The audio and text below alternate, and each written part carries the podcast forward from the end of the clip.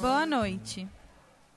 Hoje iniciamos as atividades dos cursos de Publicidade, Propaganda e Jornalismo. Lembramos que essa atividade vale como presença para a matéria seminários e como a CG. As listas de presença serão disponibilizadas ao final dessa atividade na entrada do teatro.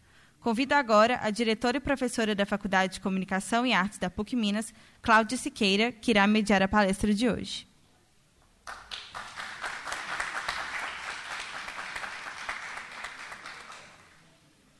Gente, antes de iniciar a minha fala, eu queria pedir um minuto de silêncio em homenagem ao professor José Coelho Albino, que nos deixou no final do semestre passado. Né? Ele deu aula aqui no ano passado, no último ano, né? e é uma pessoa, era, né, tem até dificuldade com o verbo, porque ele continua vivo e presente nos nossos corações. Né? Era um professor muito amado e muito querido né, não só na FCA, mas também no IEC, onde ele atuava de uma forma muito significativa. É com muita honra que dou início a esta aula inaugural com o tema Inovação em Comunicação no Brasil, com Lucas Araújo, esse profissional e estudioso que tanto tem a nos dizer sobre o presente e o futuro da comunicação. As mudanças tecnológicas vêm impactando a forma de se pensar e de se fazer a comunicação na atualidade. A inteligência artificial não é mais uma tendência, é uma realidade sem retorno. Precisamos discutir esses temas. Então, hoje, esperamos conversar muito com o Lucas. Muito obrigada pela presença, Lucas, por ter aceitado o nosso convite e mais do que isso, né, por estar conosco desde manhã, né, gente? Que o Lucas às 9 horas já estava lá no Coração Eucarístico também fazendo aula inaugural dos cursos de jornalismo e PP no Corel. Muito obrigada. Uma boa noite a todos e um ótimo evento para nós. Ah, não, antes, gente, eu tenho que ler o currículo do Lucas. Doutor em Comunicação pela Universidade Metodista de São Paulo, realizou pesquisa inédita sobre inovação a partir do modelo Triple Hélice em startups, empresas de mídia, fundos de investimento e organizações de fomento à inovação, como o Sistema Paulista de Parques Tecnológicos e a Federação das Indústrias do Estado de São Paulo. Publicou o livro Ecote Inovação em Comunicação no Brasil, Ecote Pioneiro na Área, Possui graduação em jornalismo e mestrado em letras pela, Universidade Estadual de Londrina, experiência de 17 an 19 anos como editor, repórter e gerente de jornalismo na Rede Globo, Rede Record, Grupo RBS e SBT. Na área pública, foi assessor de comunicação do Instituto Agronômico do Pará e da Secretaria de Agricultura do Paraná aliás, do Paraná. Trabalha como docente, coordenador de cursos de graduação e pós-graduação na área de comunicação há 17 anos, com passagens pela Universidade Norte do Paraná, UNOPAR, e Faculdade Pitágoras. Atualmente é professor da Universidade Estadual de Londrina, do Centro Universitário FAG e da PUC Paraná. É isso, muito obrigada, uma boa noite e um ótimo evento para nós.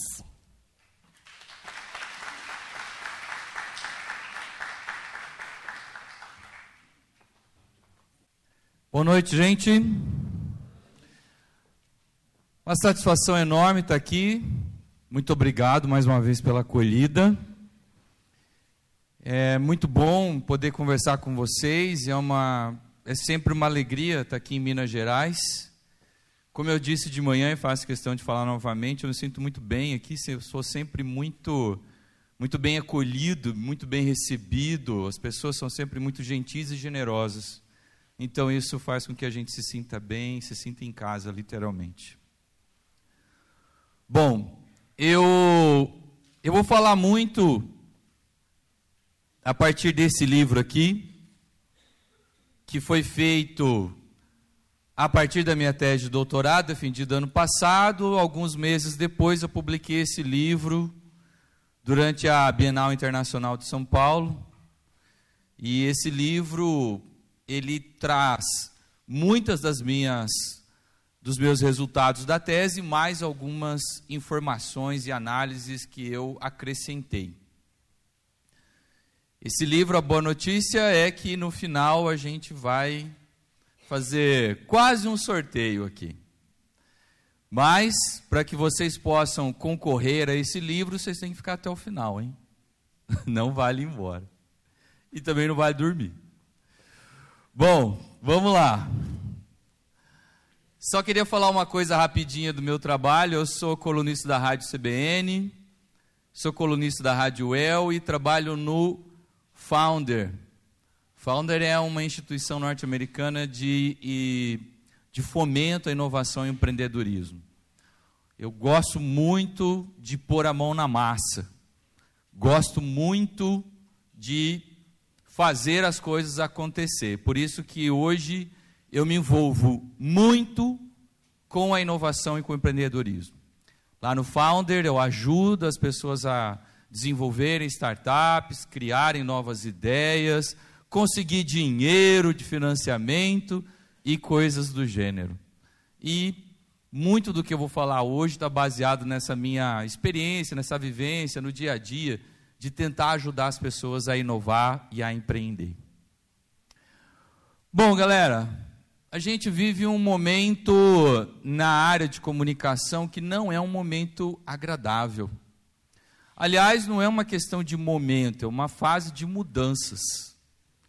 Essa notícia, que é de agosto do ano passado, foi uma notícia muito dolorosa, principalmente para a área de jornalismo a falência da editora Abril, que era uma das empresas com mais tempo de vida no Brasil, uma empresa grande, que foi o sonho de muitas gerações trabalhar um dia na editora Abril, acabou.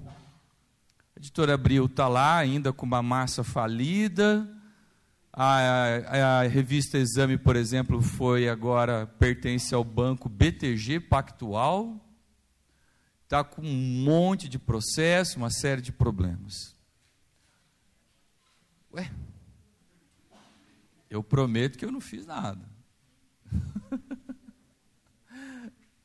Espera aí.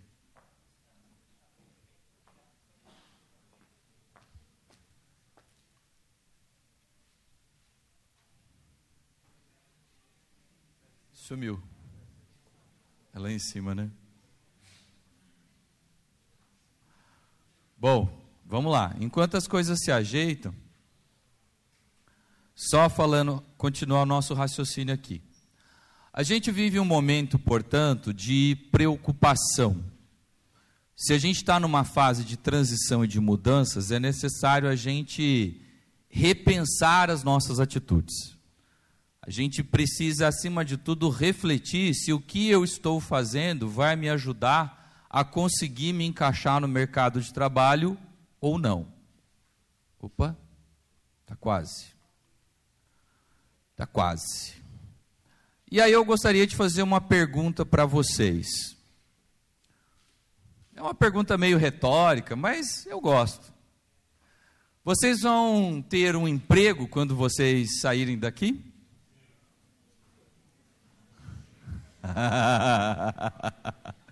Adoro os otimistas. E adoro os realistas também. E qual é a chance de vocês terem um trabalho? Ué?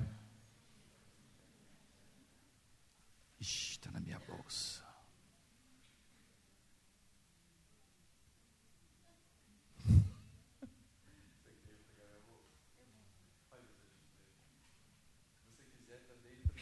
estojinho verde no segundo zíper.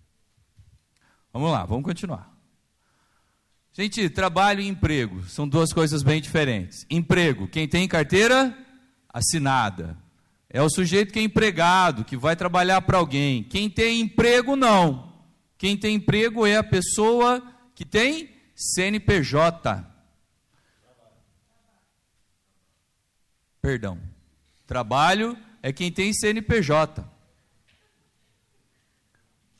Se você tem CNPJ, você é empreendedor. Não necessariamente inovador, mas você é empreendedor.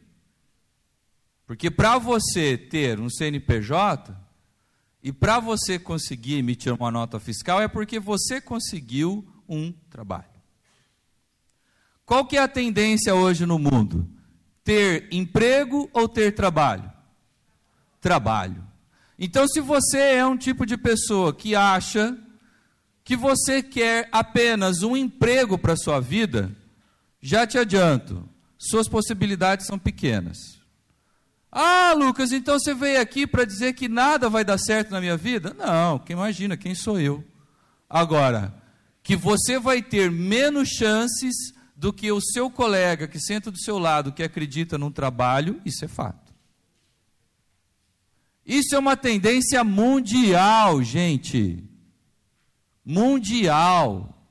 Para fazer o meu livro, a minha tese, eu estudei, gente, tudo que está sendo feito hoje no mundo. 80, mais ou menos 80% do meu material bibliográfico, vocês vão ver aqui no meu livro, é em inglês. Para quê? Justamente para eu ter uma visão um pouco macro. E aí você pega os estudos lá do Japão, da Alemanha, da Inglaterra, dos Estados Unidos, da Austrália e até mesmo da África.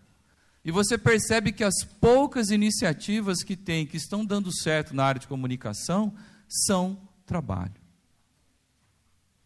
Então, já de início, eu peço para você pensar com muito carinho: eu posso ser um empreendedor.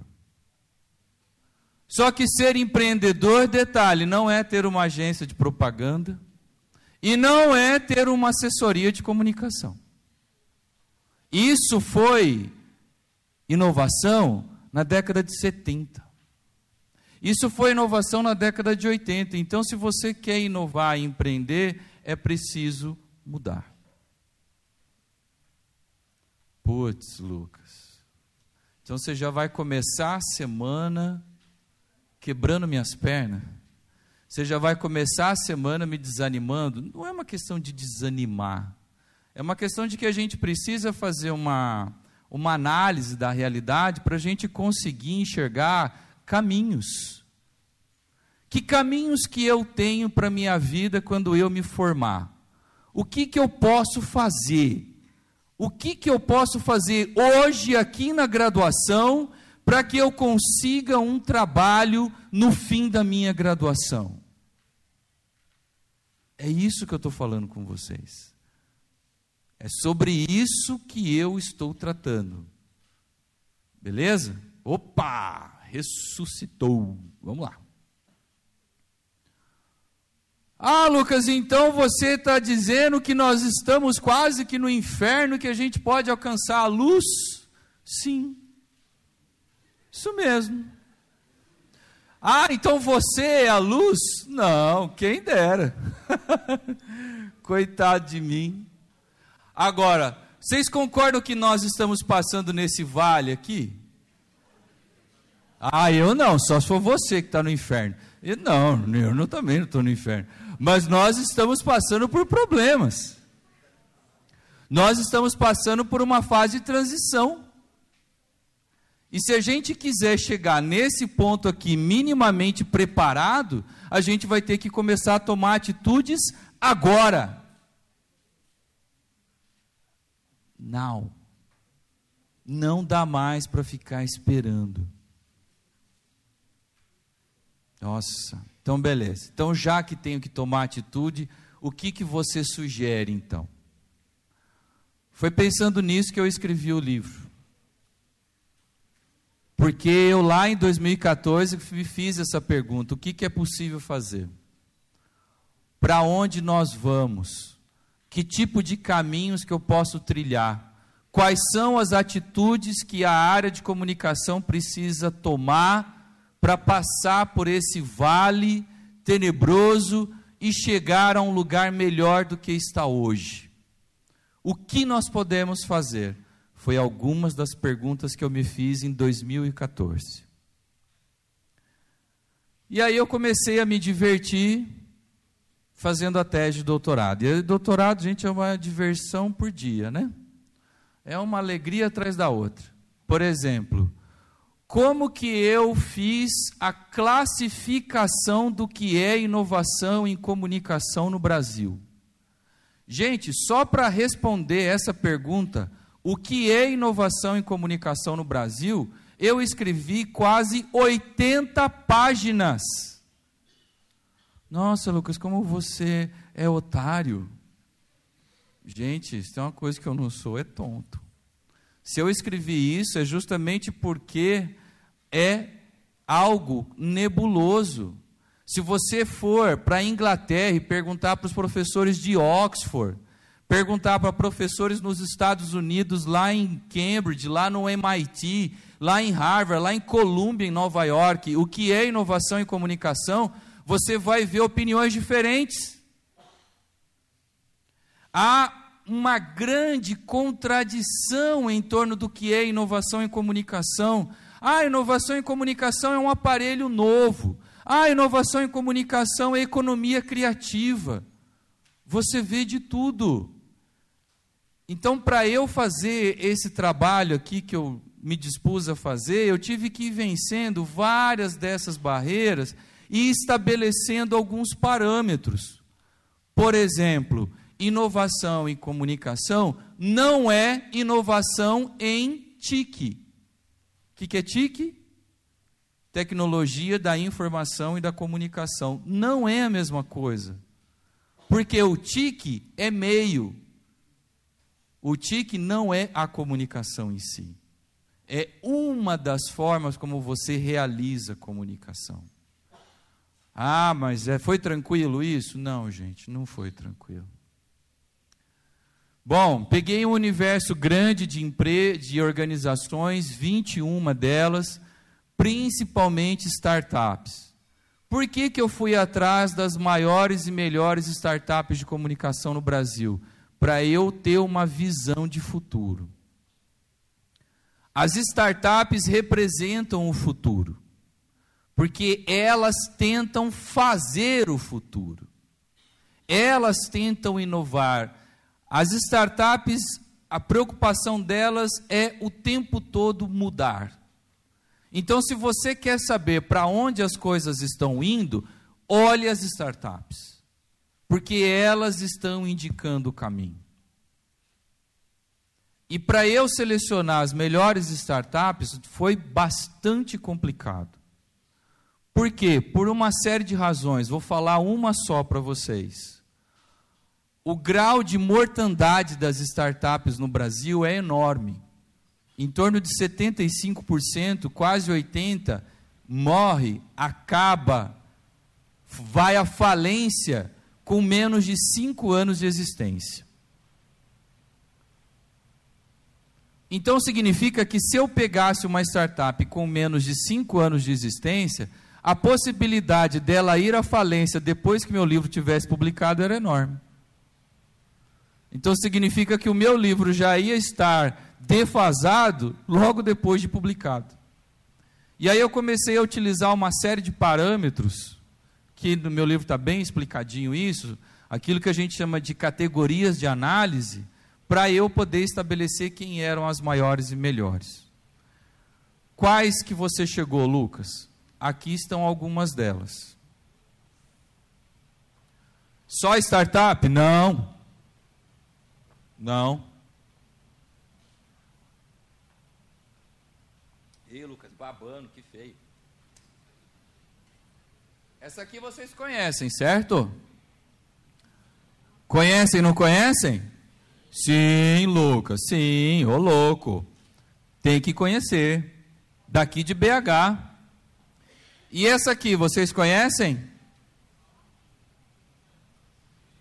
Alguém conhece aqui? Poucos, uma pena, também é daqui de Minas. Uma startup muito boa, muito respeitada. Tem uma outra startup aqui de Minas. Deixa eu ver se eu consegui colocar logo dela. Consegui. Essa aqui. Também é daqui de Minas Gerais, mas os empreendedores são do Rio Grande do Norte vieram para cá porque o ecossistema de inovação daqui é um bom ecossistema. É um dos melhores do Brasil. Lucas, e quem que é essa galera aqui, ó? Nunca ouvi falar.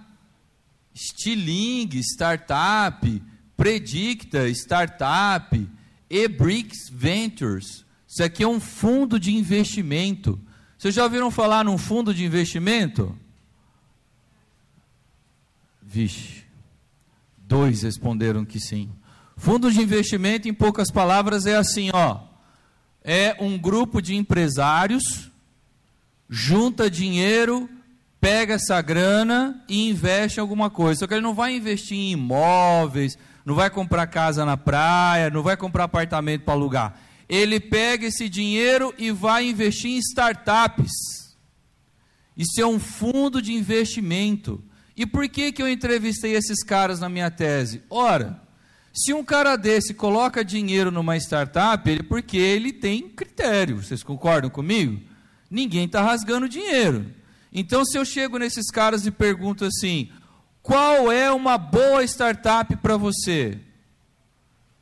O que uma ótima startup de comunicação precisa ter?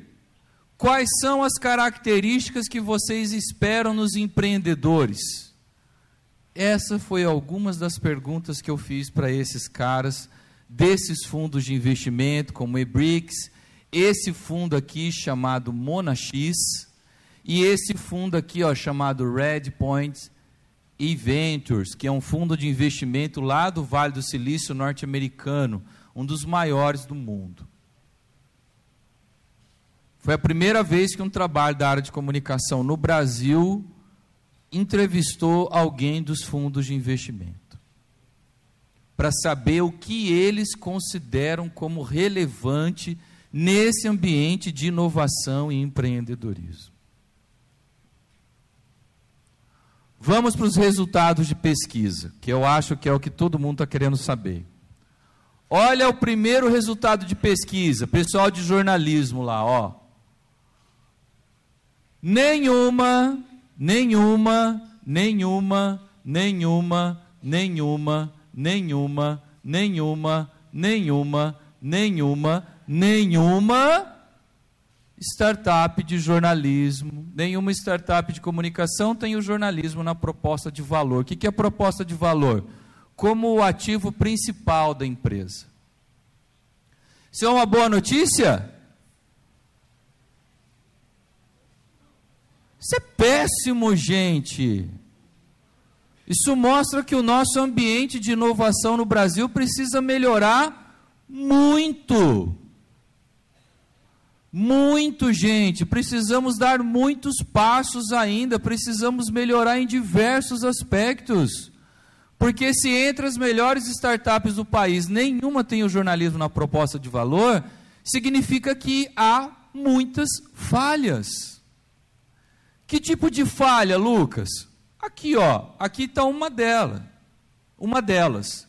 Startup de jornalismo inova um pouco porque elas fazem um jornalismo similar à mídia tradicional. Como elas fazem um jornalismo muito parecido com a mídia tradicional, e a mídia tradicional tem um modelo de negócios que está enfrentando problema, uma falta de credibilidade enorme, o que, que acontece com as startups? Elas não crescem.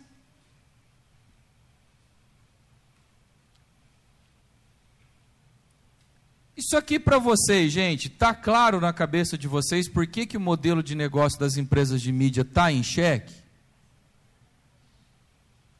Em poucas palavras, financiamento do jornalismo sempre foi por meio da publicidade.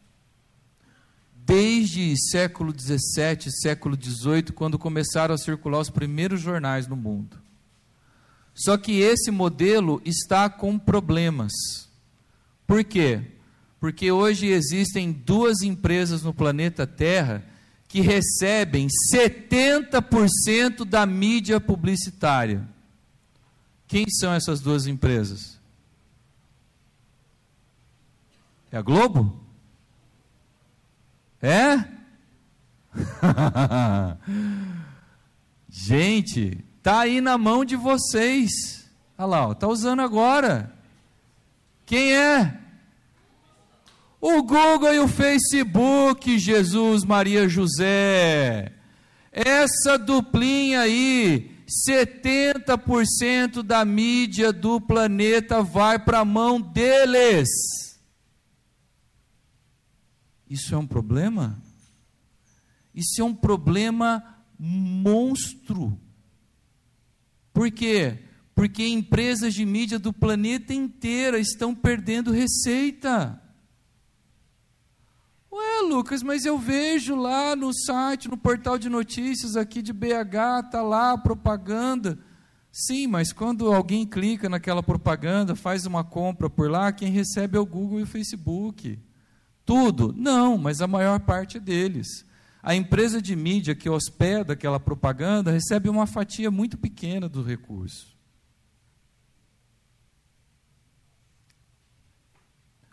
Fala, garoto.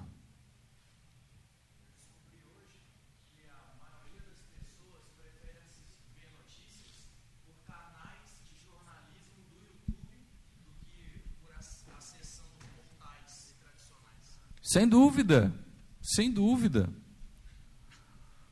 Então, gente, essa, essa situação aqui é uma situação que mostra que é preciso se utilizar de outros meios.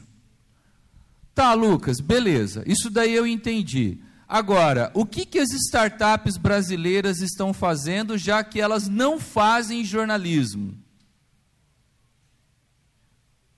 Agora a galera de PP vai curtir. As startups brasileiras maiores e melhores fazem basicamente marketing e vendas. É o caso da Rock Content. Rock Content faz o quê? Qual é o core business dela?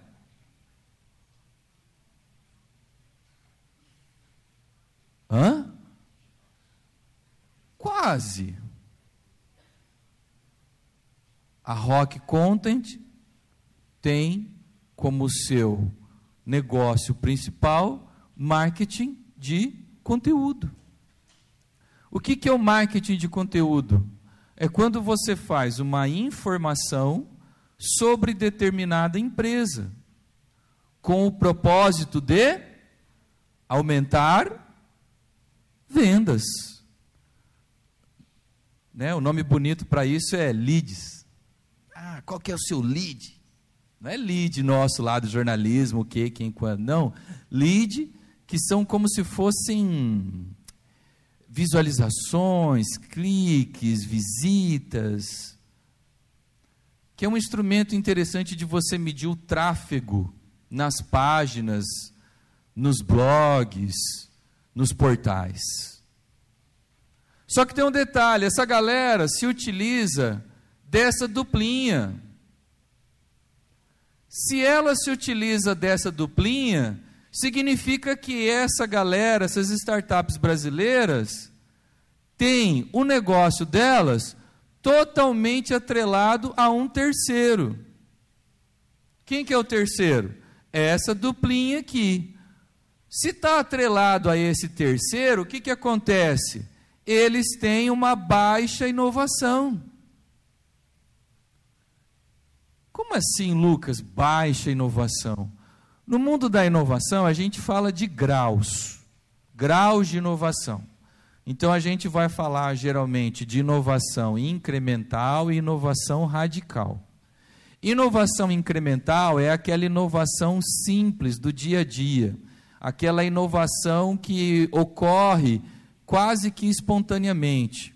Por exemplo, você tem uma uma, uma emissora de rádio e você vai lá e cria um programa novo para aquela emissora de rádio, por exemplo, um programa de debate, um programa de entrevistas. É uma inovação?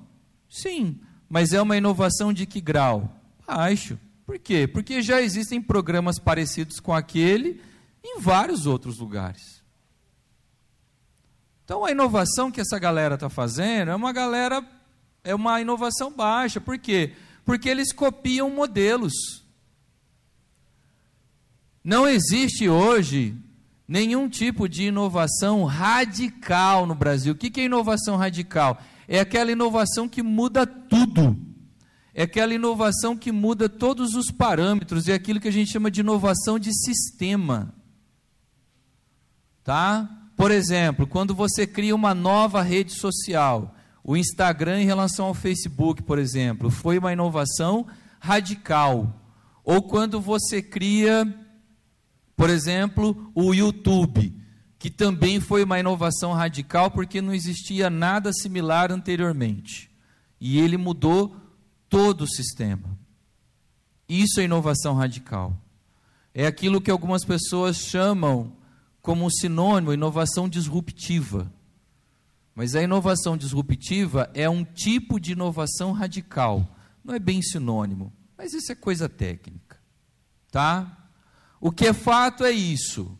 Essa galerinha, que são as melhores, estão fazendo o trabalho deles baseado nessa duplinha. Então significa que eles não estão conseguindo avançar muito em termos de inovação. Putz, Lucas, se essa galera que são os top estão com dificuldade para inovar, então significa que é uma coisa complicada. É. Não é tão simples quanto parece.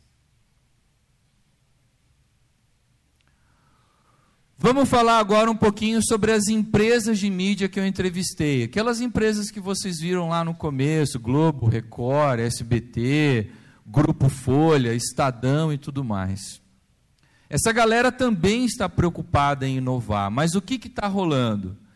Esse pessoal, quando faz inovação, faz a partir de tecnologias externas. Por exemplo, comprando programas de TV.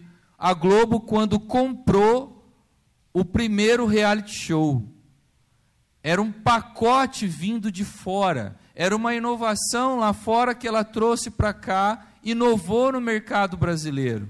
Mas ela inovou pagando royalties, pagando direitos de uso para uma empresa estrangeira. Foi ela que criou aquilo? Não. Outra coisa, prevalece o intraempreendedorismo. O que, que é isso? É quando a empresa pede para o colaborador, para o funcionário, para ele ajudar a inovar. Isso é bom? Claro que é bom. Motiva as pessoas, faz os colaboradores trabalharem juntos, mas esse tipo de inovação traz mudanças radicais? Não. Esse tipo de inovação é aquela inovação que eu acabei de falar, que é a inovação do dia a dia. Aquela inovação incremental. Agora, isso aqui eu quero que vocês fiquem muito ligados. Galera, de boa. Alguém aqui já ouviu falar em linguagem NLG?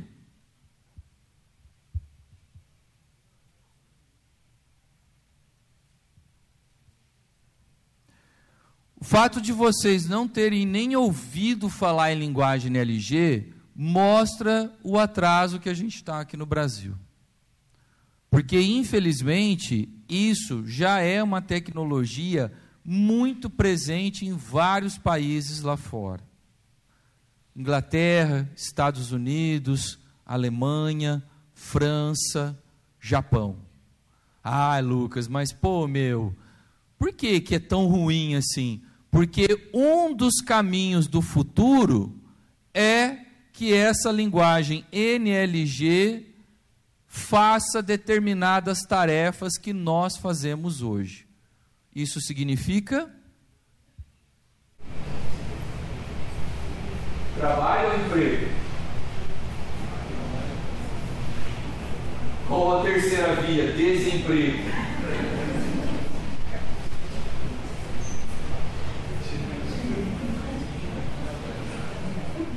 Emprego, você praticamente deixa para lá. Ou é trabalho ou é desemprego. Por quê? Porque linguagem NLG é um sistema robotizado que uma máquina escreve notícias sozinha. Gente, vocês ouviram o que eu falei? Ela escreve notícia sozinha. E sabe o melhor? Para você que está dormindo agora, o sono, né, o soninho gostoso. A máquina escreve melhor que nós. Ah, vá, Lucas. Ah, vá, velho. Você quer destruir a minha semana, cara? Gente, só uma coisinha para você que está tá com soninho. A máquina não comete erro de português, sabia? Ah, eu também não, eu também não. Você tá me chamando de burro, Lucas. Que isso, cara? Não é. Quem que nunca errou vírgula? Quem nunca errou uma crase na vida? É, como é que é mesmo, Lucas? É voltamos, fomos à igreja com ou sem crase? Galera, máquina não erra português. Não erra. Outra coisa, sabia que o único software, existe um único software no planeta Terra que escreve notícias em língua portuguesa? Essa é a boa notícia. Segunda boa notícia, custa muito caro. A licença de uso desse software custa 30 mil euros mês. Só que é dinheiro para nós, né? Para uma grande empresa, eles teriam condições de pagar isso tranquilo. Já falo por que, não pago. Agora tem uma coisa: sabia que quando você abre esse software, o programa pergunta assim para você: quantos, quantos substantivos eu posso utilizar no texto? Aí você fala, ih, eu não sei nem direito o que é substantivo. Software pergunta: quantos adjetivos você quer no texto? Gente, esse software é um monstro. Parece a Skynet. Manja, Exterminador do Futuro? Estou brincando. Mas assim, eu utilizei esse software durante poucos minutos. Eu consegui uma licença da empresa alemã chamada AXA, A-E-X-E-A, para eu testar esse software por 10 minutos, me deram um código de segurança, parecia aqueles lances de Snowden assim, sabe? Para eu testar o sistema, o que, que eu fiz? Eu dei uma URL para o software. O que, que é URL? O endereço de internet. Geralmente onde tem muitos números, como por exemplo, previsão do tempo. E aí você dá aquela, aquele endereço para o software e pede para ele escrever um texto de tantas palavras, tantos substantivos, tantos adjetivos, tal tipo de linguagem. Aí ele vai lá e escreveu: o tempo amanhã deve permanecer estável em Belo Horizonte, a temperatura máxima na casa dos 30 graus e a mínima em torno de 21 graus. Ao longo do dia, nuvens esparsas. O software escreveu. Outro assunto que o software escreveu que eu dei para ele ao, a, o endereço de internet. Notícias policiais. Lucas. Dei para ele informações. Peraí, peraí, bro. Dei para ele informações de homicídios, assassinatos, que eu peguei lá do site da Polícia Civil do Paraná. Ele escreveu: Ontem à noite morreu uma pessoa na rua tal, tal, tal, bairro tal, zona sul da cidade. Ele foi atingido com três tiros. Na região na onde? Tal, tal, tal. Então a máquina faz isso muito bem. Agora, tem algumas coisas que a máquina não faz para nossa felicidade. Glórias a Deus, como diria Cabo da Ciolo. Primeiro, a máquina não sabe fazer discurso direto. O que é discurso direto? Uso de aspas. A máquina não sabe fazer discurso indireto. Por que, que isso é uma boa notícia? Porque a máquina não consegue extrair informações de uma entrevista. Então, se você pega, por exemplo, uma gravação de uma entrevista, igual as meninas fizeram aqui comigo, e dá um input na máquina com, aquela, com aqueles dados, ele não consegue escrever. Ele tem facilidade para escrever notícias que se utilizam de muitos números. Por quê? Porque a maneira como a informação é estruturada em número e por meio de palavras é diferente. Fora o fato de que em língua portuguesa, o número de informações estruturadas é muito menor. O que, que isso significa? Significa que a máquina tem mais dificuldade para entender aquela informação por estar na língua portuguesa. Então, o fato da gente falar português tem um lado positivo. Ninguém no mundo dá bola para nós. É sério. Tanto é que essa empresa, a Exia, eu perguntei lá para o sujeito: vocês conseguiram comercializar esse software com alguma empresa do mundo em língua portuguesa? O sujeito disse para mim: infelizmente não. E já faz quase dois anos que eu estou tentando vender e não consigo.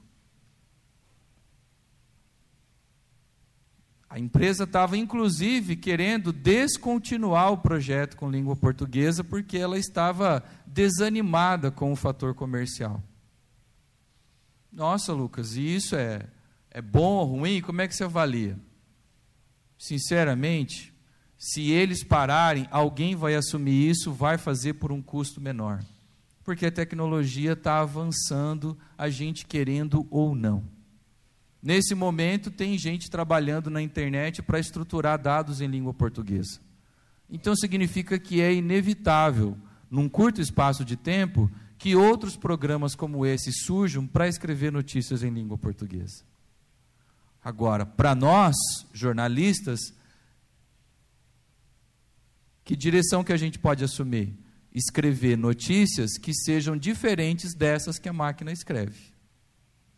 Esse é um dos caminhos que eu tentei trilhar na minha, trilhar na minha tese. Deixa só o rapaz lá fazer, daí você é, pode fazer na sequência, tá bom? Esse software, então, ele não é independente. Ele precisa de alguém monitorando as notícias que acontecem para passar para ele. Não, não. Só, só você dá a URL, os, o, o endereço de internet, ele pega a informação. Agora, é claro, quando ele escreve o texto, uma, um ser humano pelo menos em tese, deveria lê-lo, verificar os dados, as informações que ele escreveu antes de publicar. Porque uma coisa é o software escrever o texto, outra coisa é o conteúdo que está ali e se é adequado para a publicação. Como são notícias commodity, como por exemplo previsão do tempo, geralmente em algumas empresas, como nos Estados Unidos, o New York Times, por exemplo, o software escreveu o Los Angeles Times também utiliza essa ferramenta. O software escreveu, ele vai lá e publica automaticamente. Pois não? Pode falar? Sim. Sim, é, então, é, a gente tem um momento de desespero a partir do momento que a gente vê um, um software que consegue escrever uma notícia, só que ele aparentemente é muito atrelado a notícias de tecnicalidades, né? Tipo, previsão do tempo, etc., como você falou.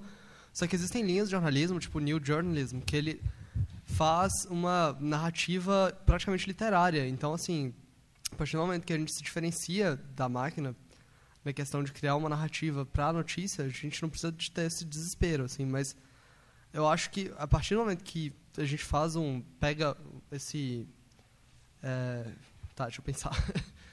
então, eu acho que a gente exemplificou como uma coisa muito é, poderosa e tipo que poderia substituir as pessoas pra, quase como um momento para a gente entrar em desespero. Eu não disse isso. Tá, mas eu acho que deu essa sensação momentânea aqui no, nos colegas aqui, sabe? Que eu, eu quero é que vocês se movam. Sim, exatamente. Mas eu acho que principalmente tem linhas de jornalismo que a gente se diferencia muito bem da máquina, eu principalmente pela disso. máquina que gera tecnicalidades. Então, eu assim, sei disso. Exatamente. Eu sei, eu sei. Estou completamente ciente disso. Exatamente. A questão é, hoje, o mercado de notícias commodities é o mercado que mais gera conteúdo. Esse é o X da questão. As novas linhas do jornalismo são ótimas, mas elas têm dificuldade para sobreviver. Que é a questão do modelo de negócio em cheque que eu estava falando agora há pouco. Se você abrir agora um site, que tipo de notícia que você vai ler provavelmente? Notícia commodity. Aí é que está o X da questão. Por isso que eu estou falando que a necessidade é de reflexão e de ação. porque a gente precisa. Deixa eu só prosseguir, tá, gente? Eu já vou deixar vocês fazerem as colocações de vocês, senão eu não consigo terminar. Porque assim, a gente precisa observar esse panorama. Por exemplo, vou dar só um exemplo para você.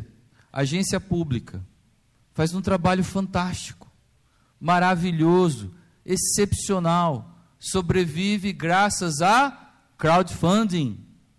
E o que, que tem de crowdfunding nesse país tirando a agência pública?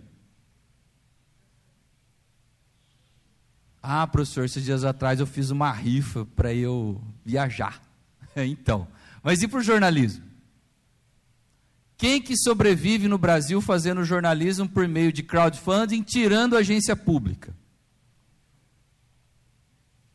Ninguém. Dá para inovar? Dá. Eu acredito que as empresas não investem em crowdfunding por uma série de razões, entre outras questões, porque por aspectos gerenciais, porque a normativa da CVM, Comissão de Valores Mobiliários, que estabelece as regras do crowdfunding no Brasil, diz que a empresa não pode ter faturamento superior a 10 milhões de reais ano para criar um, uma empresa de crowdfunding.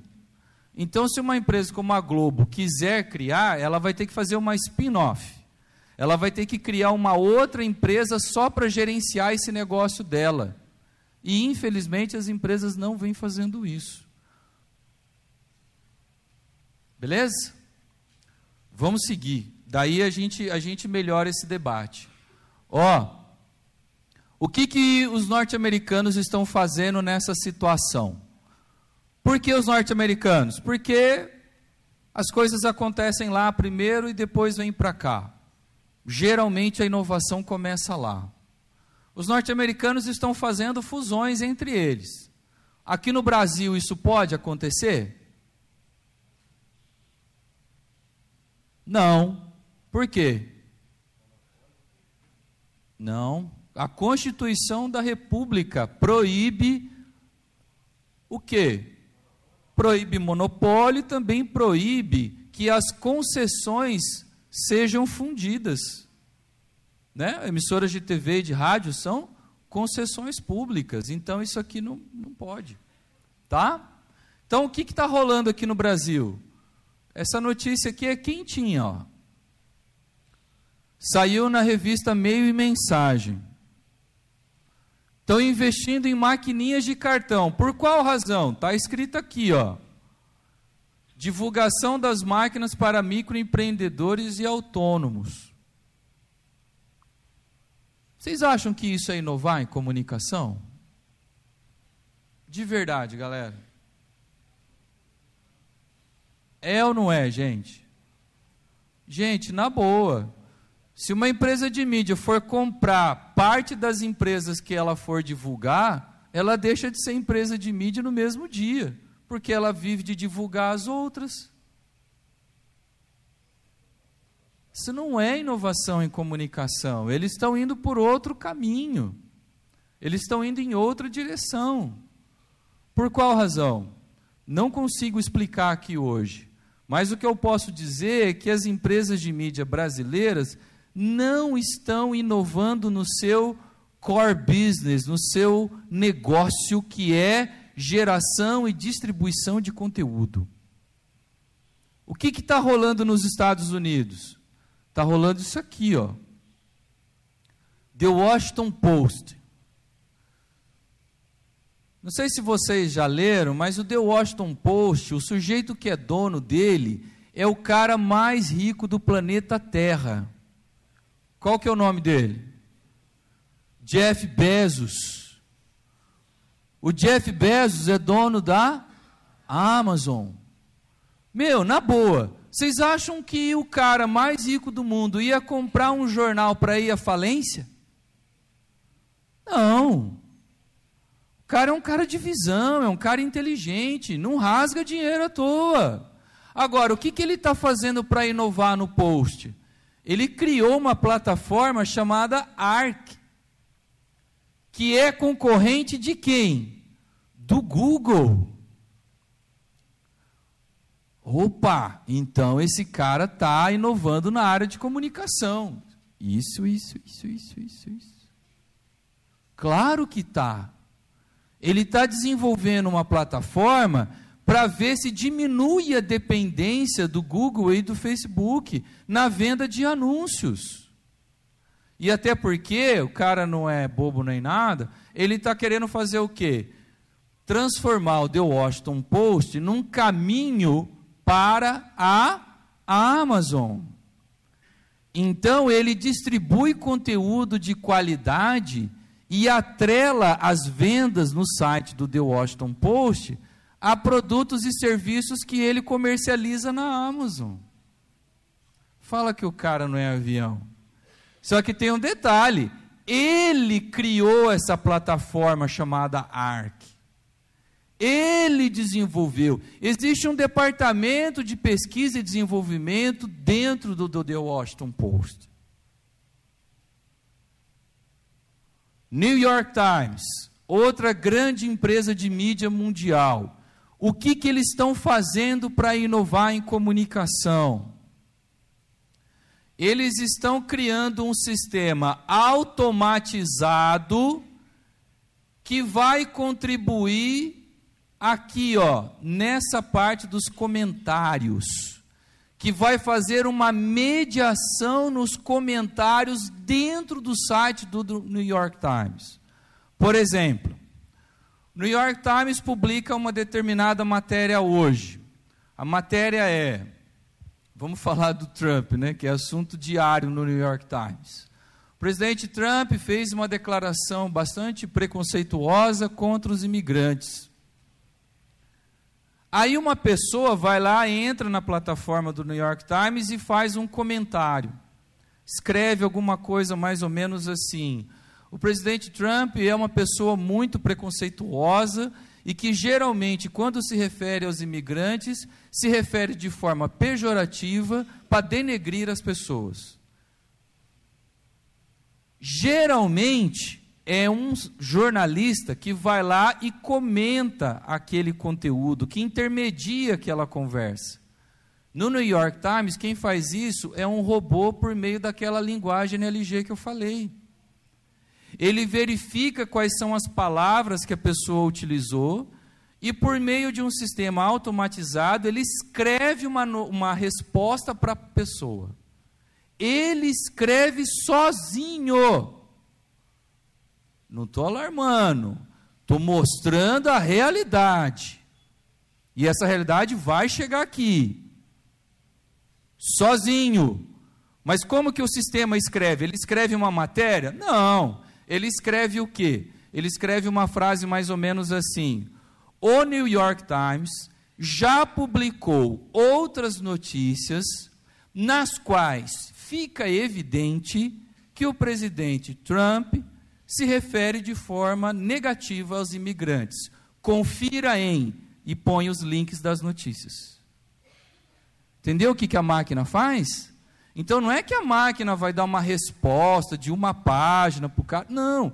Ele escreve uma frase baseado nos comentários anteriores para fazer a pessoa continuar navegando no site do New York Times. Aquilo que é chamado de hiperlink hipertexto para fazer a pessoa ficar ali dentro do site vendo novas notícias. Isso é inovação em comunicação. Terminando, gente, prometo que está acabando. As empresas de mídia.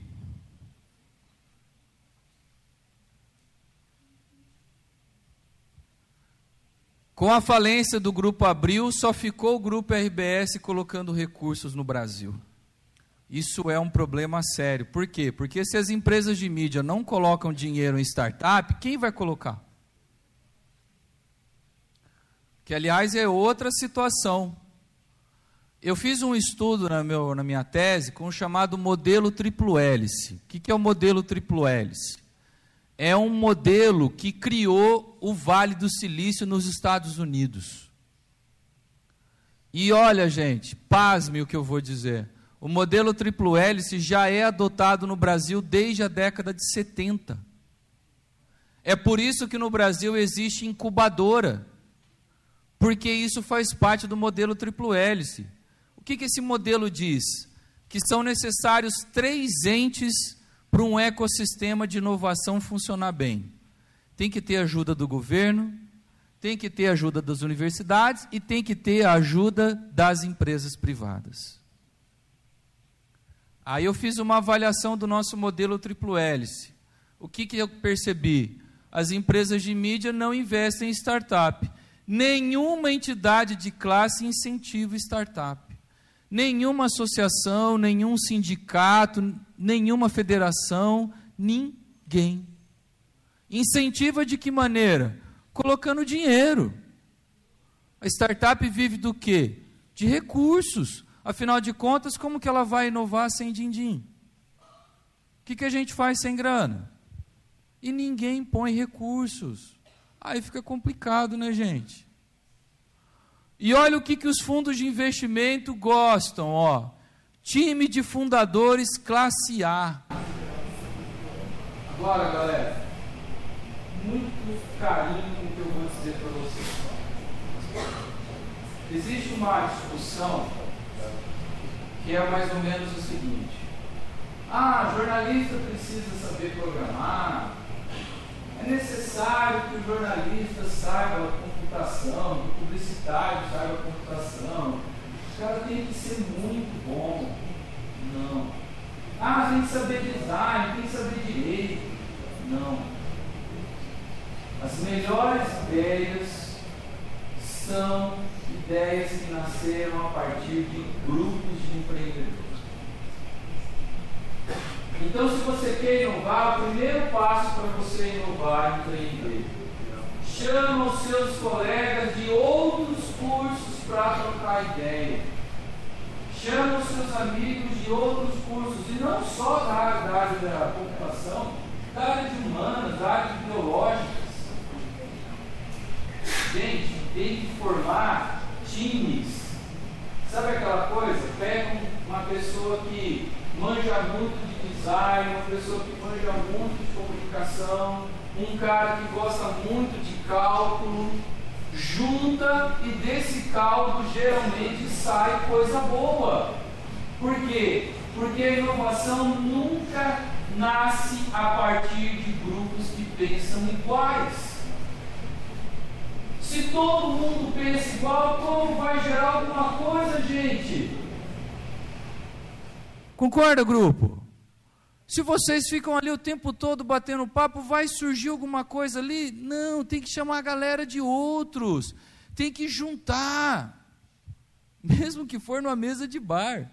Mas tem que juntar o pessoal que pensa diferente. É dessa coalizão de ideias diferentes que surgem as melhores propostas de inovação. Por isso que a gente fala da questão do modelo triplo hélice das universidades, porque nas universidades a gente tem pessoas diferentes que pensam diferentes.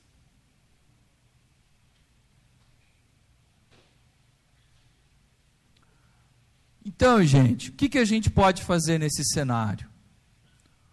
Para vocês, galera que está fazendo facul, tentar se aproximar um pouquinho mais do mercado. Sabe o que é praxe no mundo da inovação? Mais ou menos assim. Os empreendedores vão lá e perguntam para as empresas quais são os grandes problemas que vocês enfrentam no dia a dia. A partir desses problemas, os empreendedores vão pensar em soluções. Se vocês forem participar de um concurso desses de startup que vira e mexe rola por aí, a primeira coisa que você tem que responder quando você fizer uma apresentação, o nome técnico disso é pitch. Qual é a, qual é a, a resposta, a pergunta que eles vão te fazer? Qual problema sua startup resolve? Se você engasgar, eliminado. Porque se nem você sabe, como é que a sua ideia vai para frente?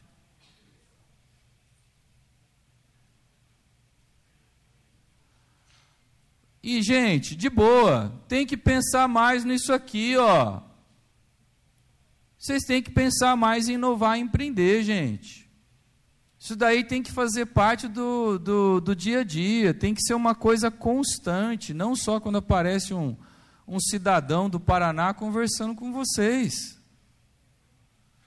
Tem que estar no dia a dia pensando, tem que ter vontade, tem que ter disposição por inovar.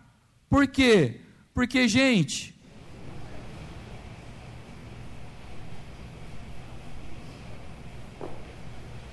Vamos ser francos.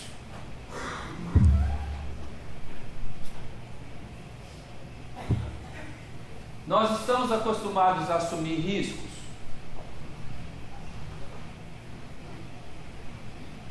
Vai, galera, pelo menos balança a cabeça para mim, sim ou não? Não! Nossa cultura não é de assumir riscos. Vou fazer com vocês uma pesquisa que eu faço com todos que eu dou aula e que eu dou palestra. E eu vou ver se vocês vão mentir para mim ou vão falar a verdade. Se você ganhasse 50 mil reais hoje num concurso de loteria, você ganhasse de uma herança, daquele bolo que você nunca viu, mas lembrou de você, o que você faria com esses 50 mil reais? Vale mais alto. Hã? Vai torrar tudo, não vai? Vai torrar, vai pagar a dívida. Quem aqui pegaria 50 mil reais e investiria 100% para criar uma empresa?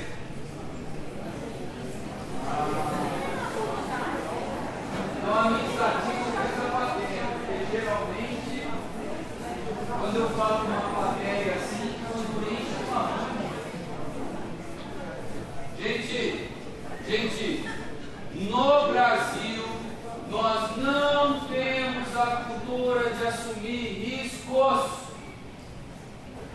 Por isso que o sonho de todo estudante universitário é ter um emprego. Por isso que eu fiz aquela perguntinha mágica no começo. Você quer ter um emprego ou você quer um trabalho? Se você respondeu que você quer ter um emprego, como que você me disse que você pegaria 50 mil reais e investiria numa empresa? Só investe quem assume riscos. E para você assumir risco, você tem que ser corajoso. Você tem que ser corajosa. Você tem que estar disposta a quebrar. E, gente, gente, gente, gente.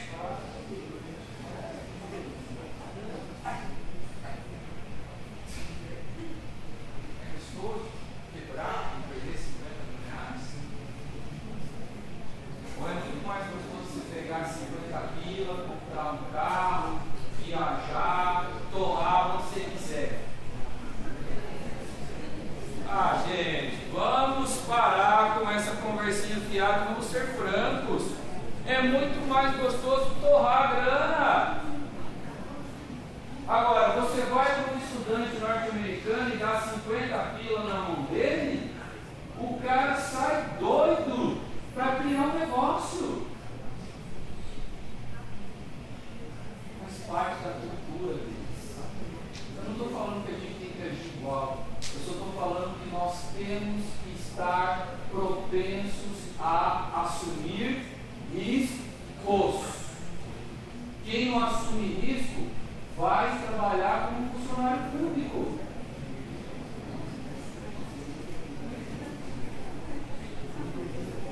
Sério isso? É vai lá. Agora, você está na chuva é para se molhar. Ô Lucas, você é um chato. Eu gosto de tirar vocês da zona de conforto. É isso que eu gosto. Porque vir aqui para falar mais do mesmo, vocês vão ficar falando, falando, ah, aquele cara é um porre. Então, pelo menos vocês vão falar que eu sou chato, mas um chato que fez vocês pensarem um pouco. Pensa nisso, gente. Espera aí. Tem que ter coragem para assumir riscos. E ó, para acabar, prometo, tem que dar o primeiro passo. Inovação, empreendedorismo é pôr a mão na massa. Sem lero-lero. Tem que ir atrás. Está rolando um monte de evento todos os dias gratuitos. Por que, que você nunca foi em nenhum? Ou se foi, por que, que não rolou nada de bacana lá? Ai, prof, eu tenho vergonha. Eu vou nesses eventos, mas sei lá, é chato, não conheço ninguém. Aí fica um povo meio assim, olhando para mim. Vai lá, conversa com as pessoas, cristão, cristã.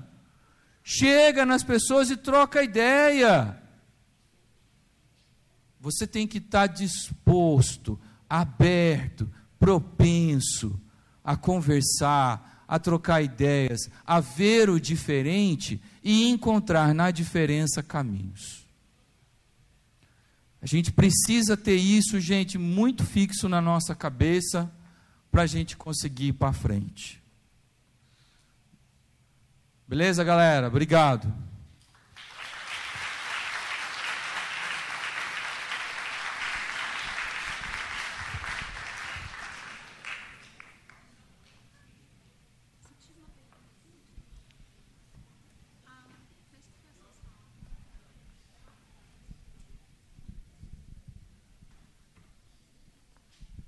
É, primeiramente, boa noite, professor. Obrigado pela palestra, obrigado por dividir um pouco do seu conhecimento com a gente. Você falou um pouco sobre a questão de quem não arrisca realmente não consegue investir. Você até usou o exemplo do estudante brasileiro com um estudante norte-americano.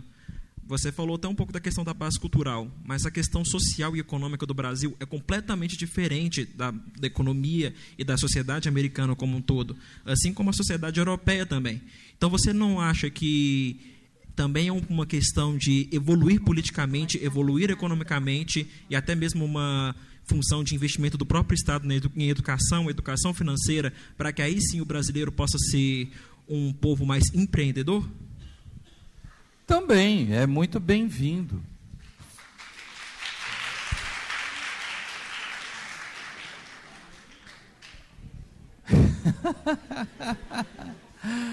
é muito bem-vindo. Pode vir aqui se quiser. É muito bem-vindo. Eu só acho assim, eu já vou repetir. Eu não disse que tem que ser igual aos Estados Unidos. Eu não disse isso. Segundo, eu não falei que nós temos que copiar modelos. Nós copiamos um modelo norte-americano desde a década de 70 com o modelo triplo hélice não funcionou.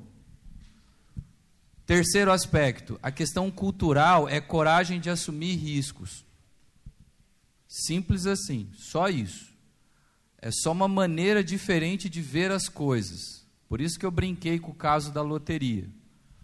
É claro que a pessoa que tem, que ganha 50 mil reais e está passando por dificuldades financeiras, é claro que ele tem que pegar esse dinheiro e usar para sobreviver. Óbvio. Ululante. Não preciso dizer isso para vocês. Agora, tem muita gente que pega esse dinheiro e torra. Não é à toa que o índice de endividamento da população é tão alto.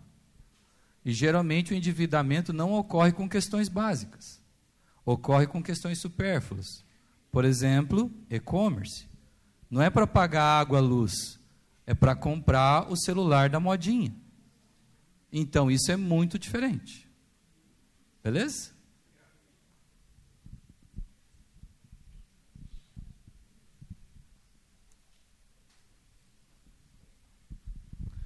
Boa noite, Vinícius. Lucas.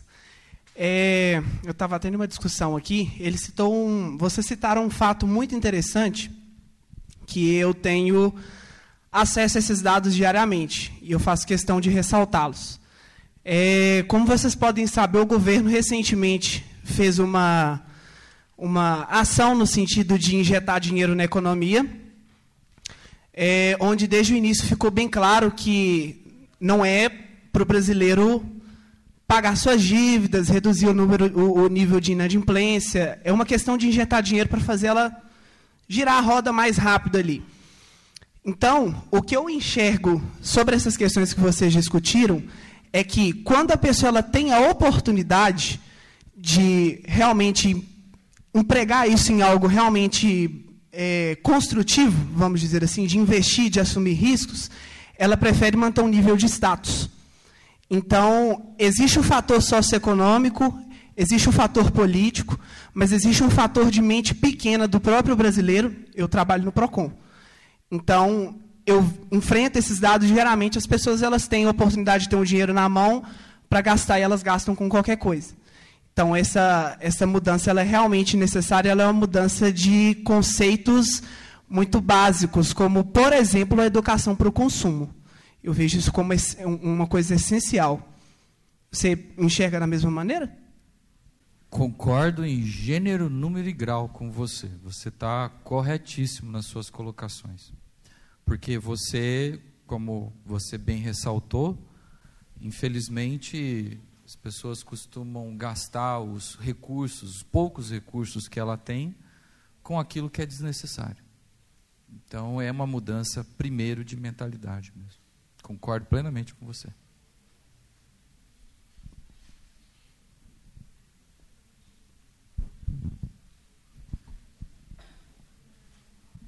Boa noite, Lucas. É, Boa noite. Desculpa, minha voz está um pouco rouca. É, eu sempre quis montar um próprio negócio e eu sempre tive um medo de não ter a capacidade de manter uma empresa porque eu não tenho um exemplo muito bom na família que foi é, justamente uma pessoa que ela teve uma grande oportunidade de se firmar no mercado e aí ela quebrou justamente é, por não saber reinvestir o que ela ganhava na empresa. E aí eu queria saber se, na sua opinião, é válido uma pessoa é, ela se formar, ter um conhecimento e montar uma empresa daquele ramo, talvez eu uma empresa de comunicação, se ela dá conta de se firmar sozinha ou se é necessário um profissional de administração ou de contabilidade ali por trás desde o início da empresa. Seu nome é? Bruna. Bruna, lembra do que eu estava comentando sobre formar times. Gente, mesmo pessoas muito brilhantes como o Steve Jobs, ele precisou de outras pessoas brilhantes do lado dele para criar a Apple e fazer a Apple se tornar a empresa mais valiosa do planeta. Um desses caras é o Wozniak, um sujeito da área da computação muito bom. Então, gente, pensem sempre que é indispensável eu ter a companhia de outras pessoas com outras habilidades comigo, de preferência desde o começo, para você conseguir criar empresas vencedoras. Na área da comunicação, a nossa área ela é por natureza muito interdisciplinar. A nossa área, ela dialoga com várias outras áreas, isso já é nato da nossa área.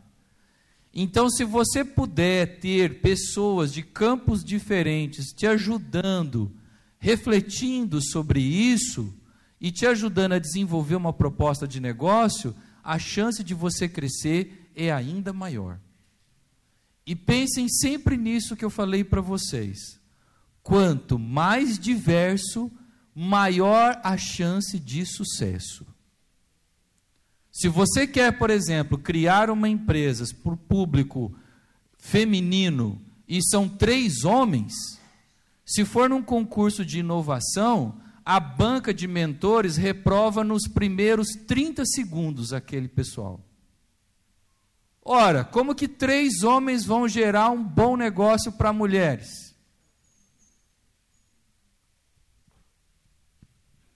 Vocês, meninas, vocês acreditam que três homens conhecem todas as necessidades, aflições, desejos e problemas que vocês enfrentam? Não. Não, e não adianta o sujeito bater no e falar: não, eu fiz uma pesquisa, eu sou o cara, eu sei tudo. Não sabe, cristão, você não vivencia aquilo. É sério, gente, eu estou falando isso baseado em experiências internacionais. Se você vai lá no MIT, em Harvard, em Stanford, onde o Google foi criado, é assim que os caras trabalham. Você quer gerar um negócio para mulheres? Então você tenha, no mínimo, uma mulher no seu time. O Manuel Lemos, que me deu entrevista e que eu mostrei para vocês ali, ele veio dos Estados Unidos, gente. O fundo dele, o Red Point, é o terceiro maior fundo de investimento do planeta Terra. Esse cara, quando ele abre a boca, você tem que parar e ouvir com muita atenção. E eu fiz questão de perguntar para ele o que é para você um bom empreendedor, uma boa startup. Foi aquela frase que eu coloquei no meu slide. Primeira coisa que ele colocou: time classe A. O que, que é um time classe A? É gente formada no MIT?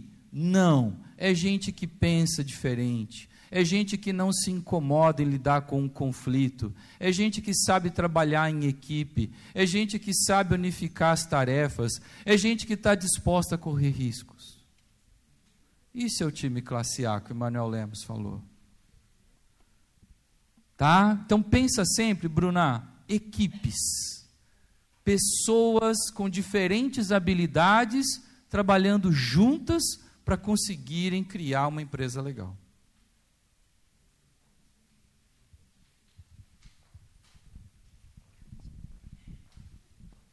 Mais alguém?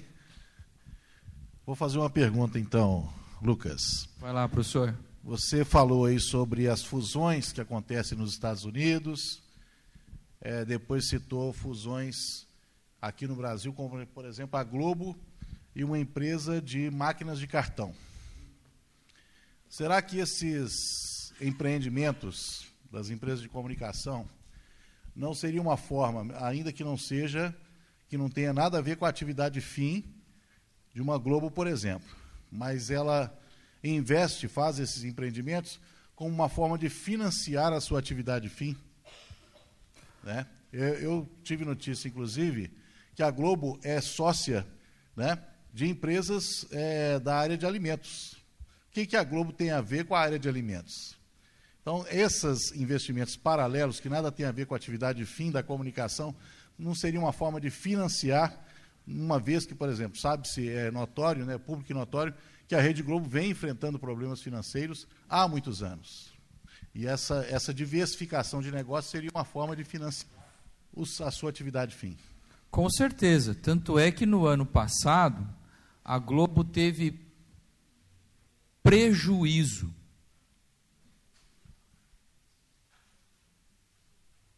Globo teve um prejuízo de 500 milhões de reais ano passado. Só que esse prejuízo ele ocorreu apenas naquilo que é a sua atividade principal, porque quando a Globo juntou com as outras empresas do grupo, houve lucro de 500 milhões. E uma das principais razões para ela ter lucro de 500 milhões, quando pega o grupo todo, inclusive outras empresas que não pertencem à área de comunicação, é porque ela pegou parte desse dinheiro obtido em outros negócios e investiu no mercado financeiro. Então aí ela conseguiu reverter aquilo que era prejuízo em lucro, mas não em decorrência do seu negócio principal. O negócio principal dela, ano passado, teve prejuízo de 500 milhões de reais.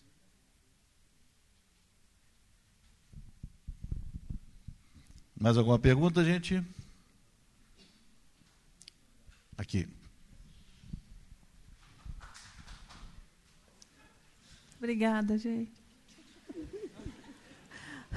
Bom, eu não vou fazer pergunta. Gostaria de parabenizá-lo pelas provocações, que eu acho que, especialmente início de semestre, isso é muito bacana para a gente repensar. Eu vou ficar em pé só porque a maioria dos alunos não me conhece. Eu sou professora Esther, já trabalho há 25 anos na PUC e estou pelo primeiro semestre aqui em São Gabriel, dando aula de administração em publicidade e fundamentos de marketing.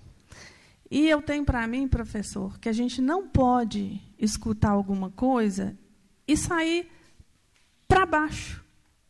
A gente tem que sair daqui desafiado. E eu, hoje, coordeno uma incubadora da PUC Minas, mas lá em Betim. E eu sei que tem. Opa!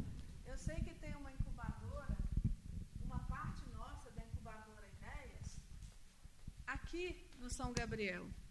Mas a gente começou muito humilde, fazendo pouca coisa e tal. E com a sua palestra eu me senti desafiada. Então vou procurar a professora Cláudia e professor Caio e a coordenadora da incubadora Ideias aqui de São Gabriel. E de repente a gente organiza um meetup, alguma coisa, um hackathon, porque a gente tem muita experiência é, em dar aula disso e provocar esses eventos, que a gente já tem feito muito. Então, a gente não vai sair só com desafiado pelo professor, que falou coisas que são verdadeiras. E para a gente mudar, a gente tem que mudar a partir do que é real. A gente não pode fantasiar que a gente corre risco, que somos altamente proativos, a gente tem que começar a partir da realidade. Então, eu me senti de, de, é, desafiada e, para estar um pouco mais diferente aqui no São Gabriel, gostaria de convocá-los e nós vamos organizar um evento, professor, a partir das suas ideias. Parabéns.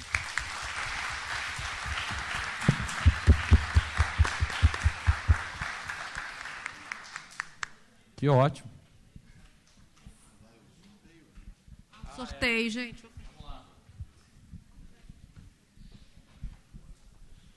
Lucas, qual vai ser seu critério? Pois é. Bom, pessoal, é, nós vamos, estamos chegando ao final aqui da palestra do Lucas Vieira de Araújo e ele vai né, entregar um livro recentemente lançado para um dos presentes. O que, que você vai. Como é que... A professora Carmen me fez uma sugestão que eu achei muito legal. Ela me sugeriu que eu fizesse, doasse o livro que eu trouxe para vocês, para a pessoa que tivesse feito a pergunta, a colocação mais instigante durante o nosso debate aqui, durante a nossa conversa. E eu gostei bastante da sua colocação quando você falou da sua experiência no Procon. Então eu queria doar para você.